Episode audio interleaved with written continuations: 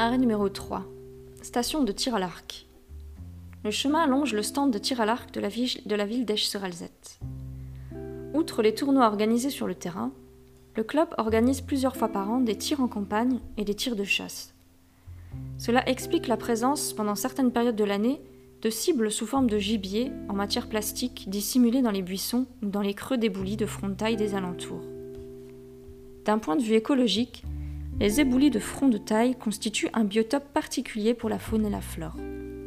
Il n'est pas rare d'apercevoir des orvets lorsque les températures sont estivales. Fin août, début septembre, on y trouve même la rare gentiane ciliée, dont vous retrouverez une photo dans le Géniali.